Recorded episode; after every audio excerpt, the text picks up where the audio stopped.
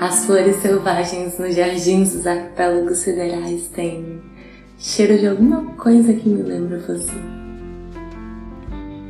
Corpo suado como de quem sofre da febre dos trópicos. Se cravo meus dentes, é para degustar o mundo. E se te devoro, é porque quero te mostrar que não se sai ileso. No hiato dos nossos desejos me movo e aprendo a ceder. Toda vez que conto estrelas no céu da tua boca, descubro que os nossos dedos são parecidos e que os seus olhos carregam um pouco das lembranças do mundo inteiro.